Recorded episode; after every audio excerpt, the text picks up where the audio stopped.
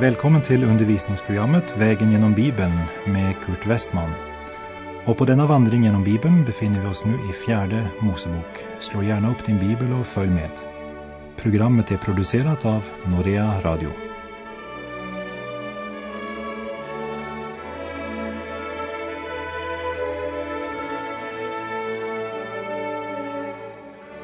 Vi har nu hunnit till fjärde Moseboks nionde kapitel och vi läser där de tre första verserna.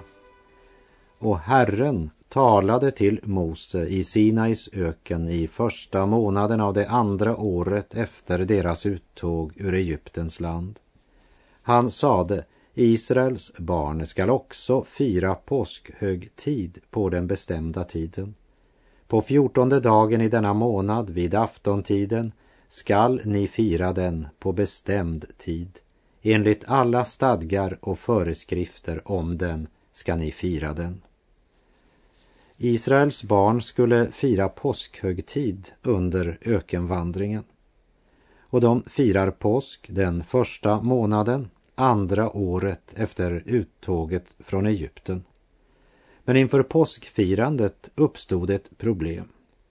Det var några män som blivit orena genom beröring med en död och som därför inte kunde fira påskhögtid. Och de försöker inte dölja detta men kommer med rapport till Mose och Aron och frågar vad de nu ska göra. Och vi läser i fjärde Mosebok kapitel 9 och vers 8. Mose svarade dem Stanna här så vill jag höra vad Herren befaller angående er. Han eh, kikar inte i organisationens stadgar. Han frågar inte församlingen vad de menar och Mose säger inte jag tycker vi ska göra så här. Men han vänder sig till Gud. Och jag upprepar det jag sagt så ofta. Vi måste vända oss till Guds ord idag. Ordet är ledstjärnan för ett Guds barn. Jag är fullt medveten om att det alltid kommer att vara olika tolkningar av Bibelns budskap. Men just därför är det viktigt att vi själva studerar ordet, granskar och granskar igen, så att skriftens sammanhängande budskap korrigerar våra egna tankar. Vers 9 till 11. Och Herren talade till Mose och sade Tala till Israels barn och säg om någon bland er eller era efterkommande har blivit oren genom en död eller är ute på resa långt borta och han ändå vill fira Herrens påskhögtid så ska han fira den i andra månaden på fjortonde dagen vid aftontiden. Med osyrat bröd och bittra örter skall han äta påskalammet. Den för vilken det var omöjligt att fira påsk vid den tid som Herren fastställt, han skulle fira högtiden en månad senare. Och vi läser vers 15 och 16. Och på den dag då tabernaklet sattes upp övertäckte molnskyn tabernaklet, vittnesbördets tält. Och om aftonen och sedan ända till morgonen var det som om man såg en eld över tabernaklet. Så var det alltid. Molnskyn övertäckte det och om natten var det som om man såg en eld. Den molnsky som följde Israels barn, det var Guds härlighet. Och det var bland annat genom detta som de skilde sig ifrån andra folk. När Paulus skriver till församlingen i Rom och önskar att ge dem några kännetecken på Israels folk så skriver han i Romarbrevet 9, verserna 4 och 5. Det är ju israeliterna som har fått söners rätt, härligheten, förbunden, lagen, gudstjänsten och löftena. Det har fäderna och från dem kommer Kristus som människa. Han som är över allting, Gud, välsignad i evighet. Amen. Lägg märke till att Paulus i brevet nämner härligheten. De var det enda folk som någonsin hade Guds närvaro synlig i sin mitt. Och vi läser fjärde Mosebok 9, verserna 18 och 19.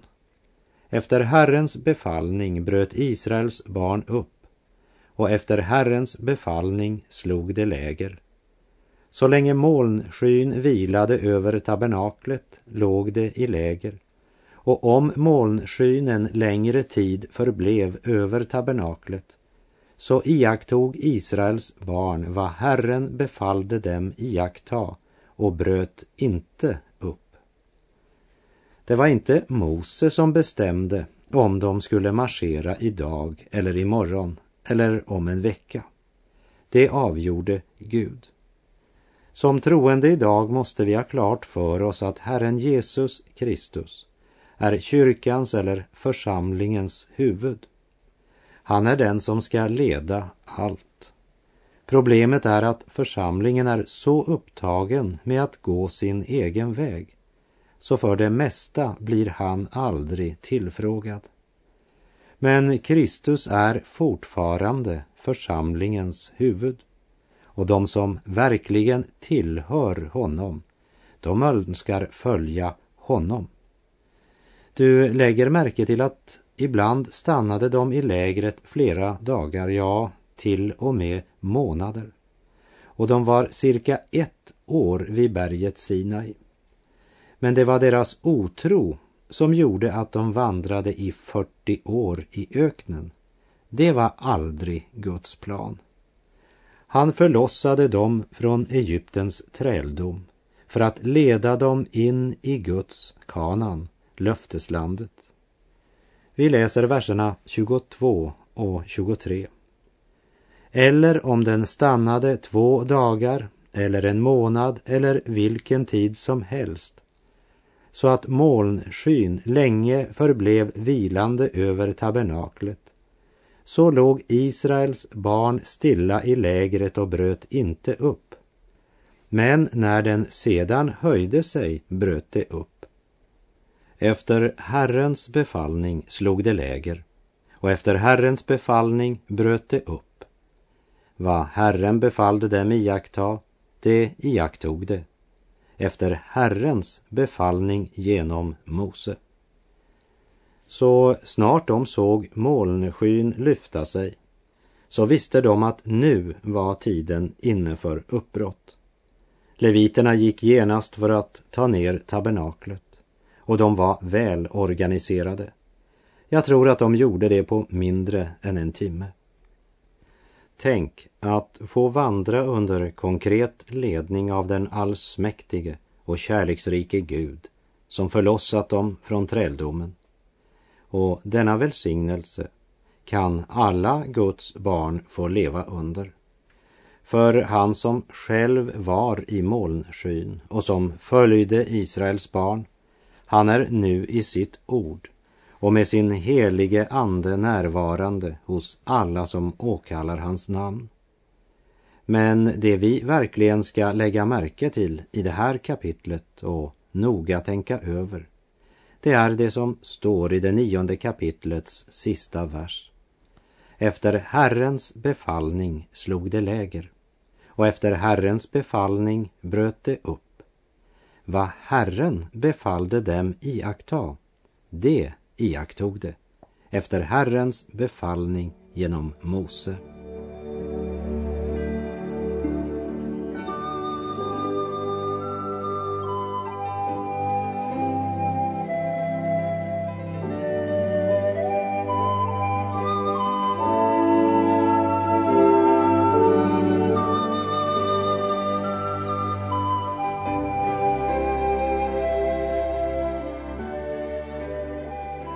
Därmed har vi kommit till fjärde Moseboks tionde kapitel där vi läser om silvertrumpeterna och om den ordning i vilken Israels barn ska marschera. Den sista och avslutande förberedelsen för vandringen genom öknen är tillverkningen av silvertrumpeterna. Sedan börjar vandringen i den elfte versen av detta kapitel. Vi läser fjärde Mosebok 10, verserna 1 och 2. Och Herren talade till Mose och sade, gör dig två trumpeter av silver. I drivet arbete ska du göra dem. Dessa ska du använda när menigheten ska sammankallas och när lägren ska bryta upp. Vittnenas antal ska vara två. I femte Mosebok 19.15 står det efter två eller tre vittnens utsago ska en sak avgöras. Och i första Timoteusbrevet 5.19 Ta inte upp klagomål mot någon av de äldste annat än på två eller tre vittnens ord. Lag och evangelium talar om två vittnen. Och Jesus sände ut sina lärjungar två och två. Och dessa två trumpeter användes för att sammankalla menigheten och när man skulle ha lägren att bryta upp. Och vi läser verserna 3 och 4. När man stöter i den båda ska hela menigheten församla sig till dig vid ingången till uppenbarelsetältet. Men när man stöter endast i den ena skall hövdingarna, huvudmännen för Israels ätter, församla sig till dig. En trumpetstöt samlade hövdingarna och det påminner oss om den sista trumpet eller basun som ska ljuda för församlingen. Jesus har kallat och inbjudit om och om igen. Hans sista kallelse till församlingen i Laodikea göd Se, jag står vid dörren och bultar. Om någon hör min röst och öppnar dörren ska jag gå in till honom och äta med honom och han med mig, som det står i Uppenbarelseboken 3. Min vän, du vet inte när du hör kallelsen för sista gången. Men vad du vet, det är att för oss alla är det en kallelse som blir den sista.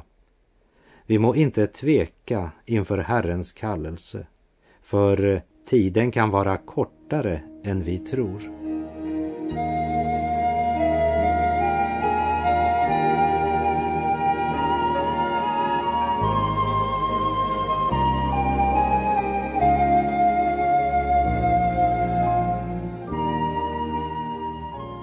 Fjärde Mosebok 10, verserna 5 och 6. Och när ni blåser en larmsignal ska det läger bryta upp som ligger österut. Men när ni blåser larmsignal för andra gången ska det läger bryta upp som ligger söderut. När lägren skall bryta upp skall man blåsa larmsignal. Larmsignalen användes för att samla alla Israels barn till uppställning i formationer för vandringen genom öknen. Medan trumpetstöten användes när de kallades till samling. Och vers 7. Men när församlingen skall sammankallas skall ni inte blåsa larmsignal utan stöta i trumpeterna. Det var stor skillnad på församlingsmöte och uppbrottsorder. Alarmtrumpeten skulle inte missbrukas. Men Israels barn skulle veta att när larmsignal blåstes så var det allvar. Hur är det med vårt vittnesbörd? Ger vi klar signal? I vers 9 läser vi. Och om ni i ert land drar ut till strid mot någon ovän till er som angriper er, så ska ni blåsa larmsignal med trumpeterna. Härigenom ska ni då bli ihågkomna inför Herrens, er Guds, ansikte och ni ska så bli räddade från era fiender. Gud är trofast och han håller sina löften. Men det var nödvändigt för det skröpliga människohjärtat att ha ett yttre tecken som Gud själv hade lovat att ge akt på. Och vers 10. Och när ni har en glädjedag och har era högtider och nymånader ska ni stöta i trumpeterna då ni offrar era brännoffer och tackoffer. Så skall det göra er ihågkomna inför er Guds ansikte. Jag är Herren er Gud. Lägg märke till det nära sammanhanget mellan glädje och högtid. Det andra vi ska nämna är att basunerna eller trumpeterna var gjorda av silver som är den metall som symboliserar förlossning, återlösning. Från silvertrumpeten ljuder kallelsen till ett förlossat folk. På det sättet satte Gud sitt folk i rörelse under vandringen genom öknen. Och vers 11 och 12. I andra året i andra månaden på tjugonde dagen i månaden höjde sig molnskyn från vittnesbördets tabernakel. Då bröt Israels barn upp från Sinais öken och tågade från lägerplats till lägerplats och molnskyn stannade i öknen Paran. Israels barn har stått stilla här vid Sinai i elva och en halv månad. Och det är egentligen här vandringen mot Sion börjar. Sinai är ju platsen där de mottog lagen. Sion är Guds stad. Och nu bryter de upp från Sinai och vandrar mot Sion. Och det är min bön att alla som är bundna under lagen och som känner lagens verkningar hålla dem bundna så att det tycks omöjligt att komma längre än till Sinai. Måtte en sådan själ få nåd att i sitt hjärta följa evangeliets ljus och vända sig från Sinai och mot Immanuels land, det himmelska Sion. Du snöda värld farväl jag är ej mer din träl Jag färdas mot den ljusa strand. Jag färdas mot den ljusa strand.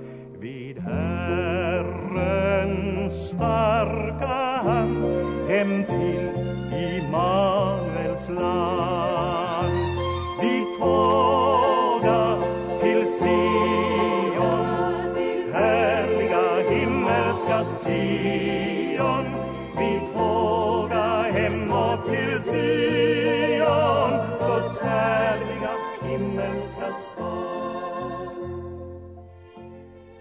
Fjärde Mosebok 10, verserna 13 och 14. Och när det nu för första gången bröt upp efter Herrens befallning genom Mose var juda barns läger under sitt baner det första som bröt upp häravdelning efter häravdelning. Och anförare för denna här var Naheson, Aminadabs son. Och anförare för den här som utgjordes av Isaskars barns stam var Netanel, Suars son och anförare för den här som utgjordes av Sebulons barns stam var Eliab, Helons son. Därefter, sedan tabernaklet hade blivit nedtaget, bröt Gersons barn och Meraris barn upp och bar tabernaklet. Gersoniterna och merariterna var alltså bland dem som gick först i tåget efter Judas stam. Och när molnskyn stannade som ett tecken på att Israels barn skulle placera sitt läger här tills molnskyn på nytt höjde sig, då satte de genast upp tabernaklet. Så när kehatiterna kom med arken, ljusstaken, altarna och alla de andra inredningsdetaljerna då var det bara att placera det i tabernaklet som redan var färdigt uppsatt. I verserna 18 till 27 omtalas alla de övriga stammarnas placering i tåget under vandringen. Allt var noggrant angivet av Gud. Det är ordning bland Guds pilgrimer. Och vers 28 säger, i denna ordning bröt Israels barn upp. Häravdelning efter häravdelning. Och det bröt nu upp. Så kommer vi till avsnittet där det talas om Hobab som var son till Moses svärfader Reguel. Reguel var präst i Midjan och hans titel var Jetro. och han omtalas växelvis som Jetro och under namnet Reguel. Se till exempel i Andra Mosebok kapitel 2 och kapitel 18. Här får vi höra om hur Reguels son Hobab inbjuds till att följa med på vandringen till landet som Herren lovat att ge dem. Och vi läser verserna 29 till 31. Och Mose sa till Hobab, som var son till midjaniten Reguel, Moses svärfader. Vi bryter nu upp och tågar till det land om vilken Herren har sagt, det vill jag ge er. Följ du med oss, så vill vi göra dig gott, ty Herren har lovat Israel vad gott är. Men han svarade honom, jag vill inte följa med, utan jag vill gå hem till mitt land och till min släkt. Då sade han, ack nej, överge oss inte. Du vet ju bäst var vi kan slå läger i öknen. Bli du därför nu vårt öga. Gud hade klart sagt att folket skulle följa Guds ark som fördes först i tåget. Och Gud skulle leda dem genom molnskyn på dagen och genom eldstoden på natten. Men det är ingen motsättning. Att dra nytta av den kunskap och erfarenhet som någon har på ett visst område. Gud föraktar inte mänsklig kunskap och erfarenhet, bara den är underordnad Guds ord och Andens ledning. Hobab kunde inte göra tjänst i tabernaklet. Han var heller inte mönstrad till krigstjänst. Men när det gällde de olika praktiska sidorna med själva resan hade Moses behov för en som hade växt upp i Midjans öken och som var lokalkänd i flera av de områden som de skulle vandra genom.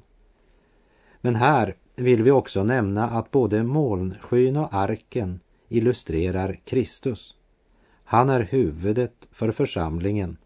Honom ska vi följa. Gud använder oss som de människor som vi är. Och han kan använda vår kunskap och vår erfarenhet och våra naturgåvor. Men han vill själv avgöra hur hans folk ska vandra.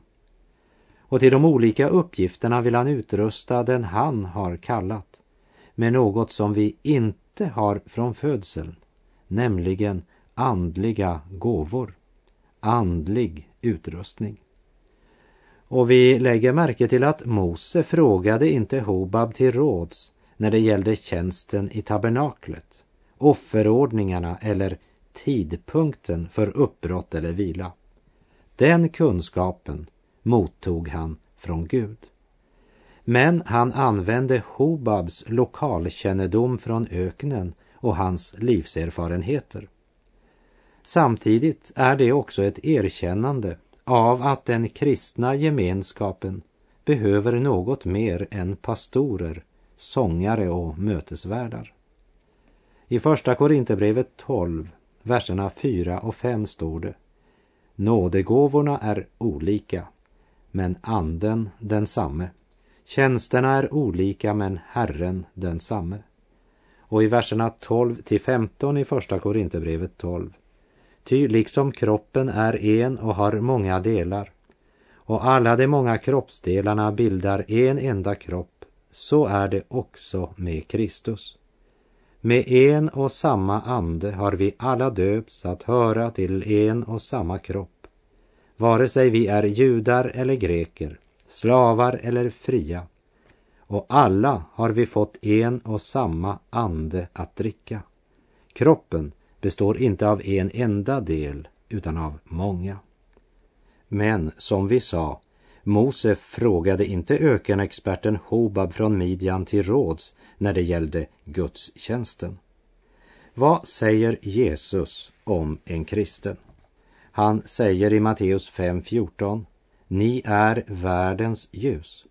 En stad uppe på ett berg kan inte döljas. Det vill säga, om vi verkligen lever i Jesu gemenskap, i ett rikt inre liv med Gud, där varje dag har tid avsatt för stillhet, då kan vi inte hindra att folk ser att vi är hans lärjungar mitt i all vår skröplighet.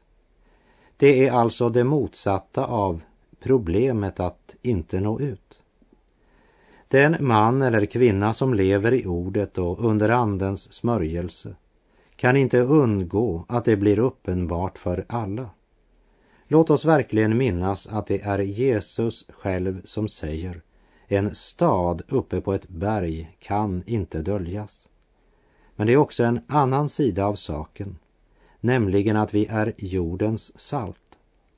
Men om saltet mister sin kraft, hur ska man då få det salt igen? Det duger inte till annat än kastas bort och trampas ned av människor, säger Jesus.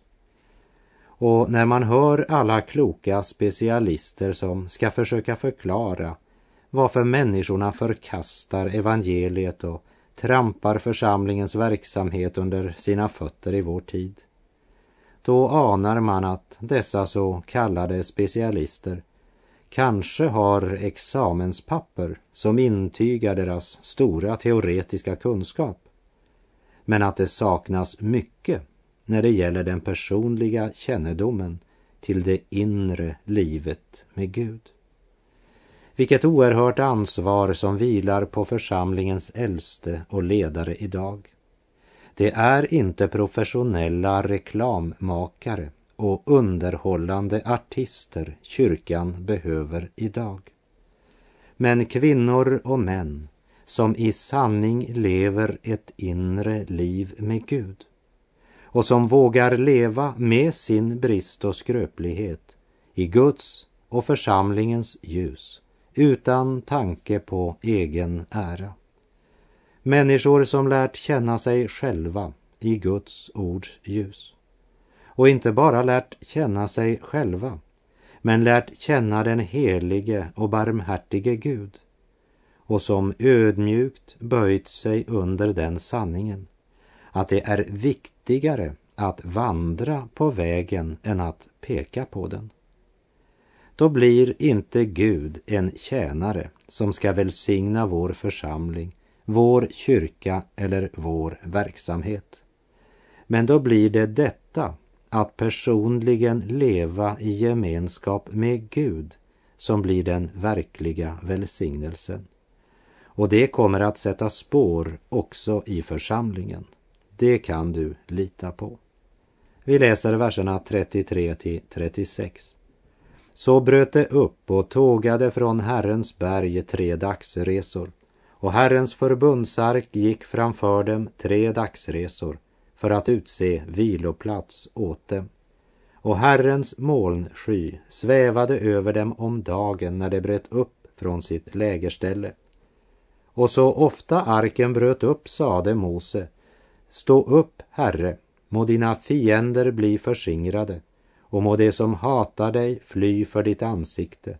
Och när den sattes ned sade han, kom tillbaka, Herre, till Israels ätters mångtusenden. Och med det så får jag säga tack för den här gången.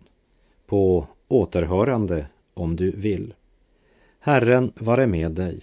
Må hans välsignelse vila över dig. Gud är god.